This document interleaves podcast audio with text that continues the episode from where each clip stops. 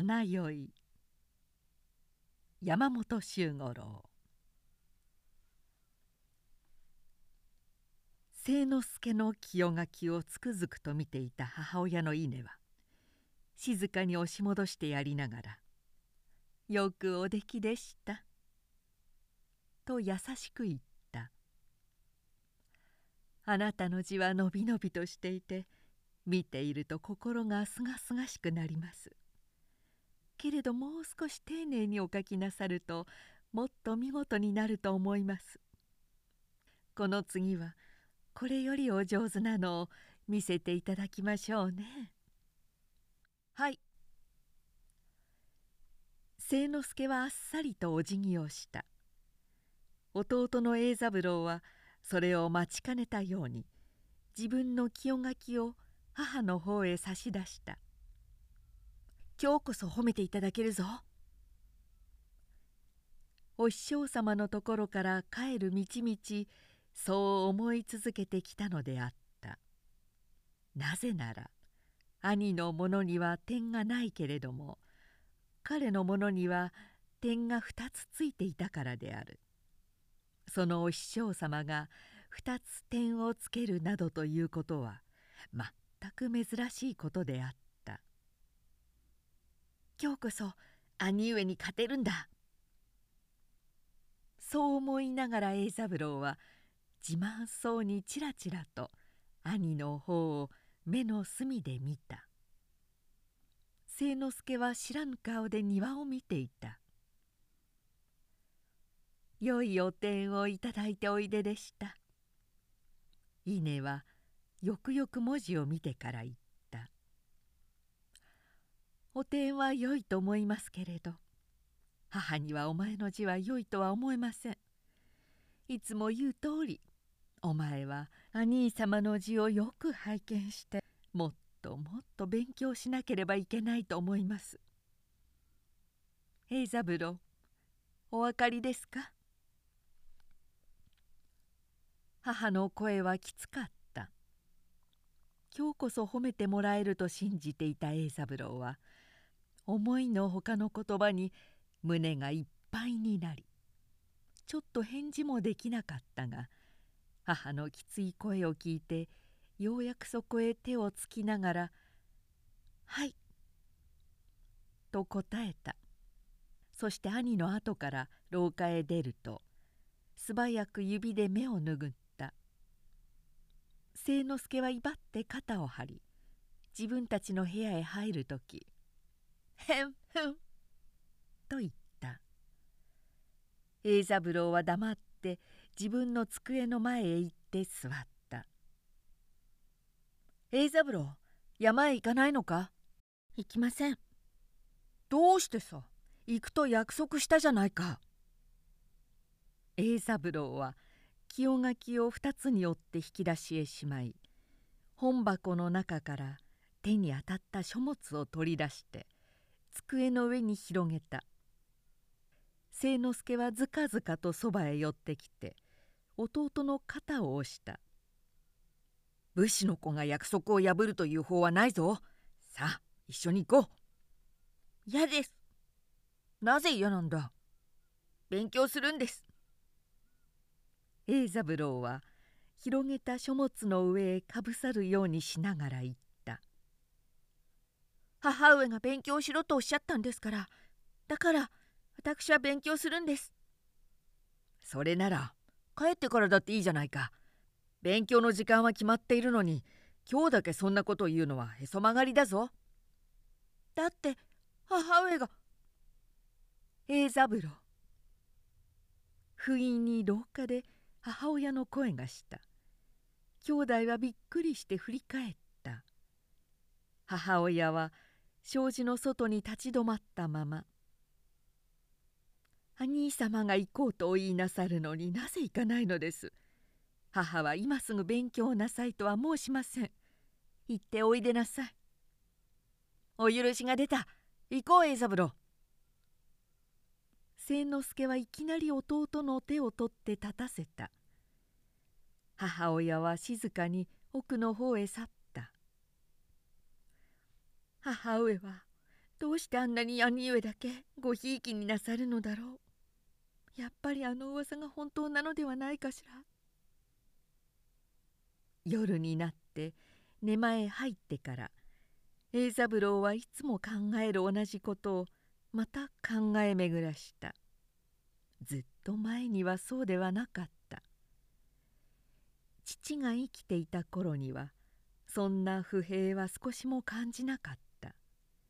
それが2年前の秋に父が亡くなってからにわかに母は厳しくなった。ただ厳しくなったのではない。兄に対しては前と少しも変わらないのに栄三郎にだけは随分細かいところまで厳しいのである。武家では徴用の順が厳重だから兄に対して弟が一段低い礼を取るのは当然であるがこの頃では栄三郎の身につける衣服や袴まで兄のお下がりと決まってしまった「栄三郎お前がいけません」どんな場合でも母はそう言って彼を叱った。どんなに兄が無理な時でも叱られるのは彼だった「お前が悪いのです栄三郎兄様にお詫びをなさい」そういうことが度重なるに従って栄三郎のおぼろな記憶の中からある一つの言葉がよみがえってきた。それはもうずっと昔のことであるが兄と二人で庭で遊んでいた時客間の広縁のところから父と来客の老人とがこっちを見ていた二人は栄三郎と清之助の遊んでいる様を眺めていたらしかったがそのうちにふと客の老人が独り言のようにつぶやいたまるでまことの兄弟でございますな。言葉はその通りではなかったかもしれない。けれども栄三郎の記憶にはそういう意味で残っていた。その時は妙なことを言うご老人だと思っただけですぐ忘れてしまったけれどもこの頃になって一人で考えることが多くなるのと一緒にその老人の不思議な言葉がしきりと思い出されるのであったもしや自分はママの子ではないかしら。考えるだけでも目の前が暗くなるような気持ちであるがともすると栄三郎はそのことを思い続けるようになった「そうだ。本当にそうかもしれない」彼はよくそうつぶやいた。そしてだんだんと口数が少なくなり自分の部屋に閉じこもってひっそりと本を読んでいることなどが多くなった。そういう時に読むのは決まって曽我物語であった。ことに小袖恋のくだりは幾度繰り返して読んでも飽きなかった。小袖恋の下りは十郎助成と五郎時宗の兄弟がいよいよ父の敵を討ちに行く時それとは言わずに母へいとまごいをする。兄の十郎は母に可愛がられているので選別にと言って母から小袖をもらう。それで五郎が私にもとお願いをするが五郎は前に「母の心に逆らって感動されていたためいくらお願いしても小袖がもらえないのであるしまいには兄の取りなしでようやく感動を許され小袖ももらえるのであるが母につれなく叱られて五郎の身も世もなく泣くところが栄三郎にはいかにも悲しく読むたびに涙が出て仕方がないのだった。その夜も同じことを考え続けた後栄三郎はまた曽我物語を取り出し有明安どんの日を細くして読みながら寝た。そんなことはかつてないのに小袖恋の下りでまた泣かされた後泣きながらとろとろと眠ってしまったらしい「栄三郎栄三郎」と呼ばれてはっと目を覚ますと枕元に母が座っていた。彼はびっくりして起き直った。母の右手には蘇我物語の本が握られていた。明かりをつけたまま寝るとは何事です。はい悪うございました。それだけではありません。ヤングの中で本など読んではならぬといつも母が言ってあるのを忘れたのですか？栄三郎は両手をついて顔を伏せた「お許しください母上。もう決していたしません」今夜はもう更けているから許してあげます。母はそう言いながら立った。顔が汚れていますよ。洗ってきてすぐにお休みなさい。この本は母が預かります。武家は朝が早い。兄弟はずっと幼い頃から真冬でも4時には起こされる。水で体を清め庭へ出て汗の流れるまで勃剣を振る。それからもう一度洗面して食事をとり武術の稽古と学問の勉強にそれぞれの師匠のもとへ行く。帰るのは大抵午後3時過ぎであった。武術や学問の稽古に通う時は必要な道具に弁当を持つために下僕が一人友をして行くのが習慣であったけれど父が亡くなってから間もなく兄弟は友なしで通うようになった。それは家計を切り詰めるためであった。父の森脇六郎兵衛は掛川藩の御徒番頭で250石ほどの食禄であったが父が亡くなるとともに食禄が半分になった。長男清之助が15歳になると家督を相続することができる。そうすれば元通り250石全部もらえるのだが相続するまでは半分だけしか下がらないのが決まりだった。そして清之助が15歳になるまであと2年あった。その間家計をよほど切り詰めなければならないので下女と下僕は一人ずつ残してみんな暇を出してしまった。清之助がお城へ上がれるようになるまではみんなできるだけ辛抱して倹約をしましょう。母はそう言って稽古通いの友をやめさせたのである。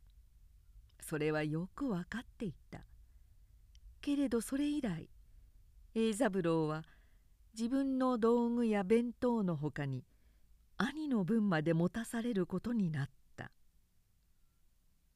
弟が兄のものを持って歩くのは当たり前だ。清之助は威張ってそう言うし母もそれが当然のことのように言った。初めからそうしていたのなら別だけれど今まで下僕の役だったのを自分がするのだと思うとこれまた栄三郎にとっては悲しくつらいことの一つだった。前の晩老けてから母に呼び起こされて叱られたのであくる朝いつもの時刻に起きたけれど栄三郎は寝足りないようで目が渋かった「おい栄三郎来てみろ。満開になったぞ」先に井戸端へ来て元気に体を拭いていた清之助は弟が庭へ降りてくるのを待ちかねて叫んだ。庭の隅にある桜の老木がまだほのぐらい朝の光の中で見事に三つ枝の花を咲かせていた。栄三郎は眠い目がいっぺんに覚めたように思い「本当ですね。ずいぶんよく咲きましたね」と言いながら兄の方へ近寄っていった「あの花の下で試合をしないか栄三郎」清之助はいいことを思いついたというように生き生きと目を輝かせながら「ただ勃剣を振るだけじゃつまらない。今朝は2人で試合をしよう。満開の花の下で武術の稽古をするなんて寛永武士みたいでいいじゃないか」でも道具を汗にしてしまうと。道具なんかつけやしない。勃剣でやるんだ。だってそれでは怪我をしますもの。よせよ。俺とお前とでは段が違う。どんなことがあったってお前に怪我をさせるようなヘマはしないよ。さあやろう。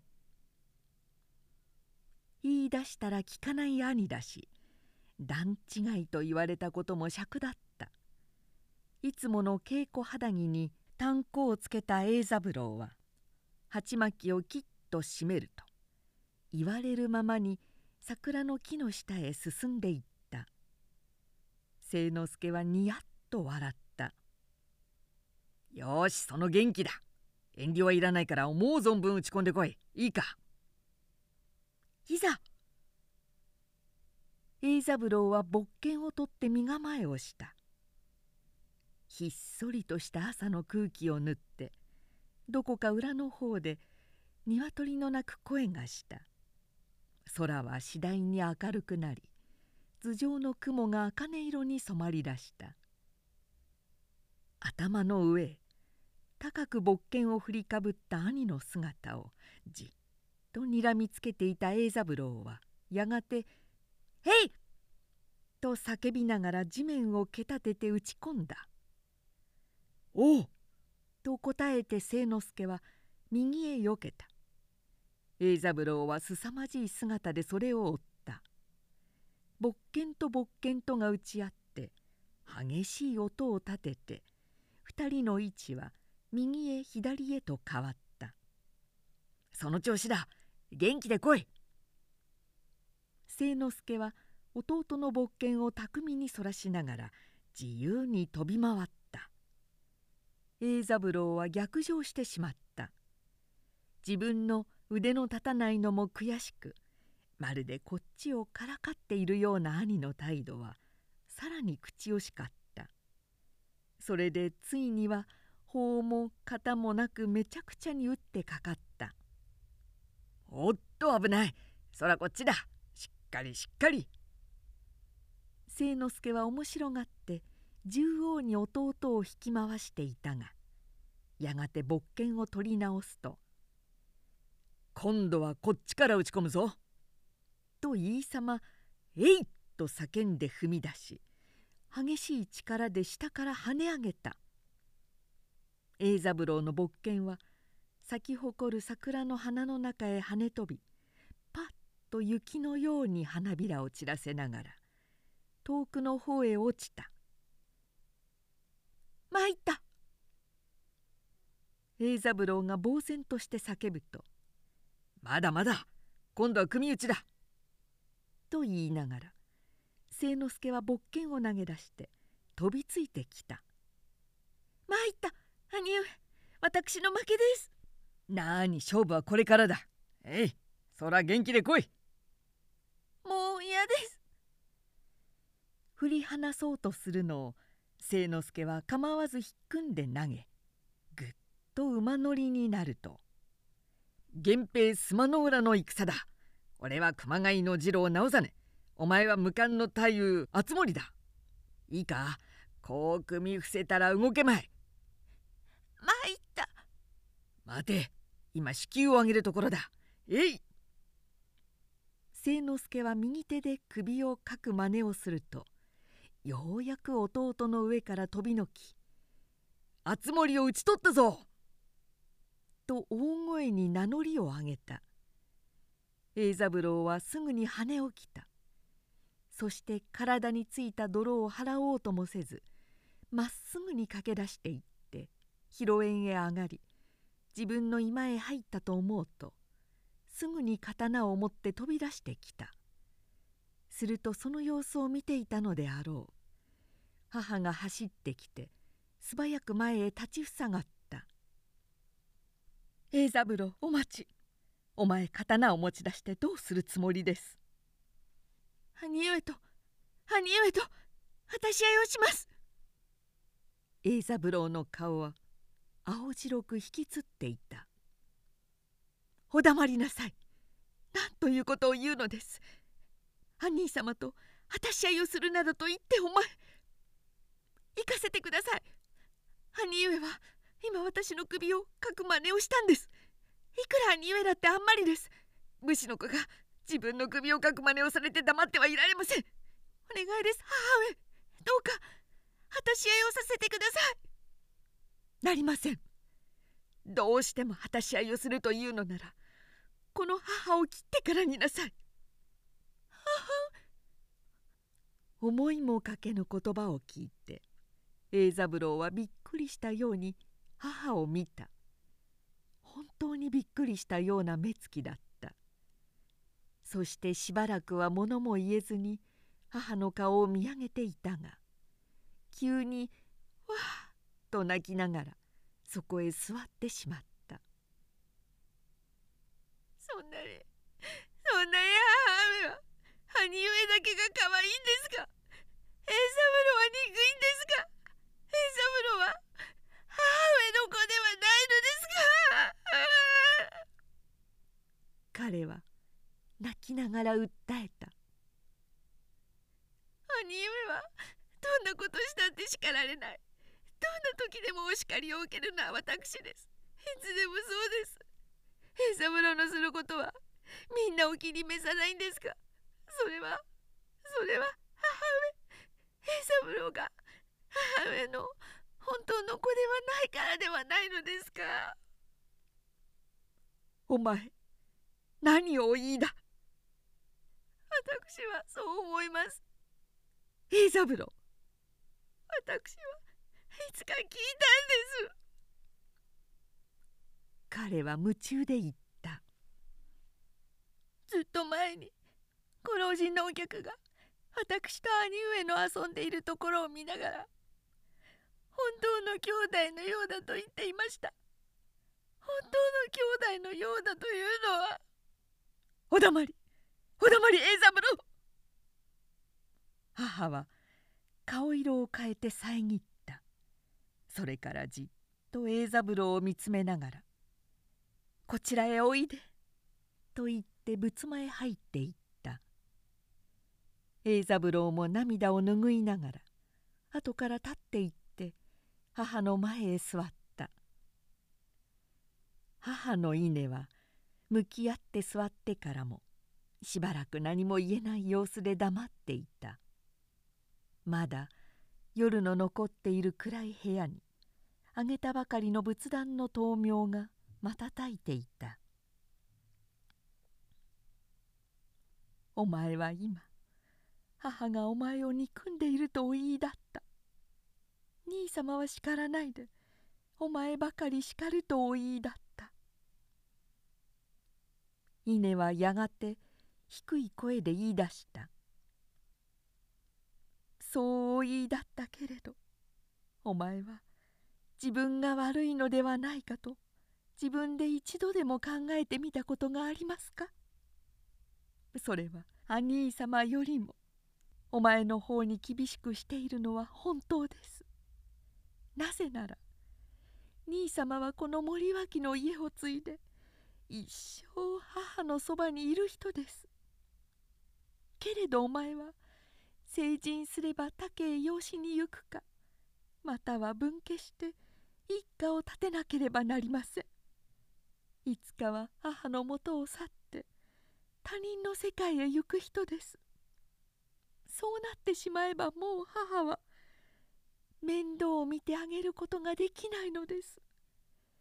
悲しいことも嬉しいこともお前は自分一人の力で耐えてゆかなければならない時が来るのです。母は言いさしてと目を拭ったがすぐに涙を隠して続けた。清之助はあの通り元気で性質も明るく一人でどこへ話しても安心だと思いますけれどお前は幼い頃から気の弱い子でした。少しのことにも感じやすくすぐ自分と人を比べて考える癖があります。昨日の清垣もその通り。お前は良い点を取って兄様に勝とうという気持ちでいる。それではいけないのです。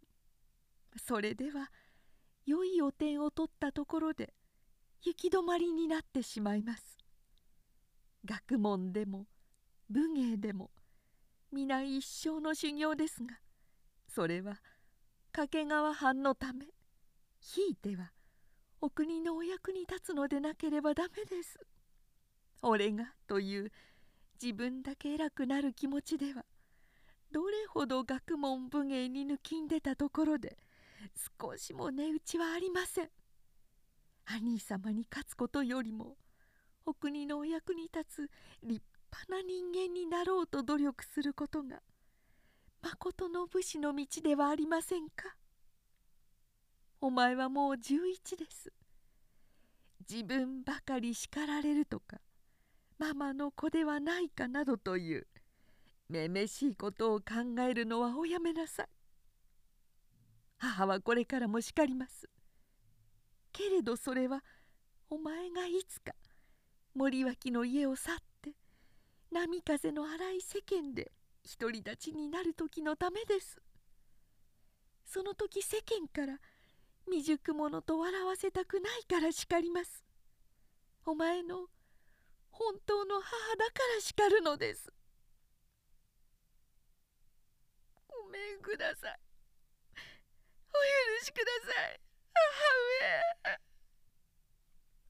母上。栄三郎は拳で目を押し拭いながらさっきとはまるで違う嬉しさのあふれる声で言った「よくわかりました。私が悪うございました。お許しください。本当にお分かりですか？はい。ママの子だなんて言って申し訳がございません。ごめんください。彼は涙でぐしょぐしょに濡れた顔を上げ泣き笑いをしながらじっと母を見つめた。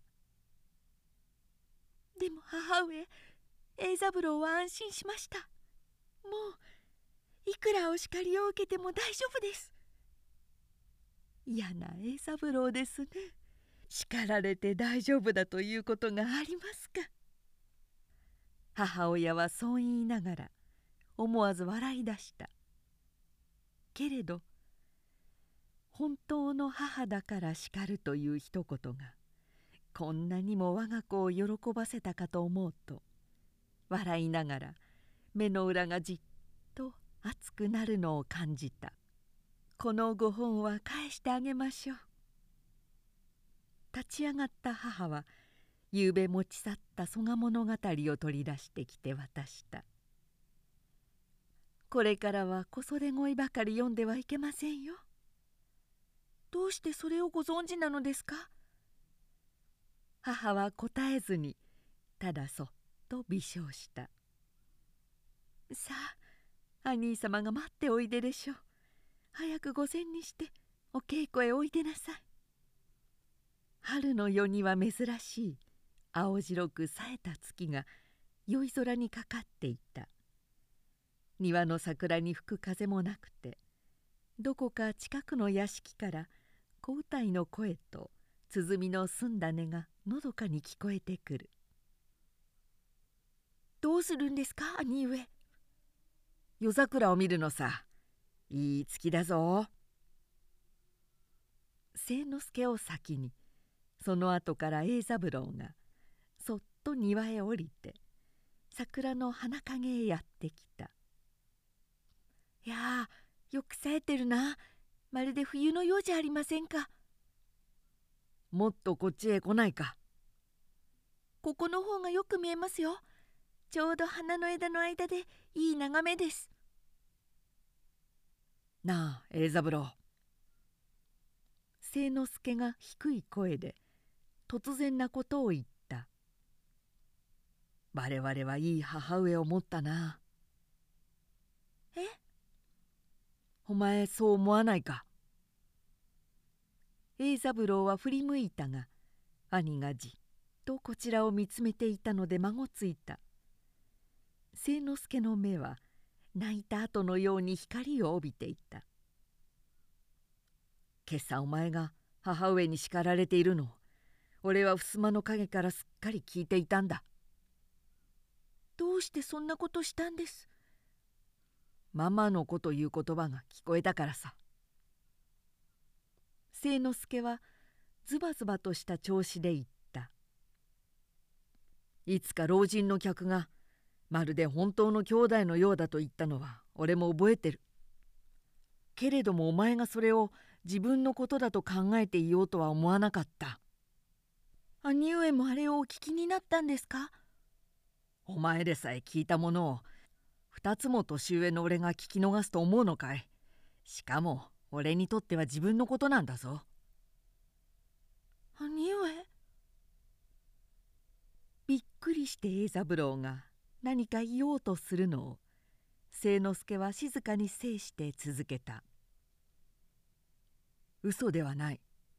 あの老人の客というのは江戸屋敷にいる瀬川主馬という人で俺のためには母方の祖父にあたるのだ。俺の母は森脇家へ腰入れをして俺を産むとすぐ亡くなったんだ。その後へおいでになったのが今の母上なんだ。でもでもどうして兄上がそれを知っているんです？瀬川のおじいさまがすっかり話してくだすったんだ。そしてけれどもお前は今の母を本当の母だと思え。仮にもまましい考えを起こすようでは武士とは言えぬぞと。お言いなすった。俺は驚かなかった。だって今の母上のほかに母上があるなどとは想像もできやしない。ただ父上が亡くなってから清之助はそこでちょっと言いよどんだがすぐにいつもの活発な言葉つきで「お前にだけ母上が厳しくおなりなすった」「お前は自分の叱られることを悲しがっていたが俺はかえって叱られるお前が羨ましくてしようがなかった」生まれて初めて俺はママの子だから叱っていただけないんだと考えるようになった。そしてどうかして叱っていただけるようにと思ってお前に意地悪をしたり乱暴したりしたんだ。瀬川のおじいさまに知れたらどんなに怒られるだろう。清之助はコツンと自分の頭へげんこつをくれた。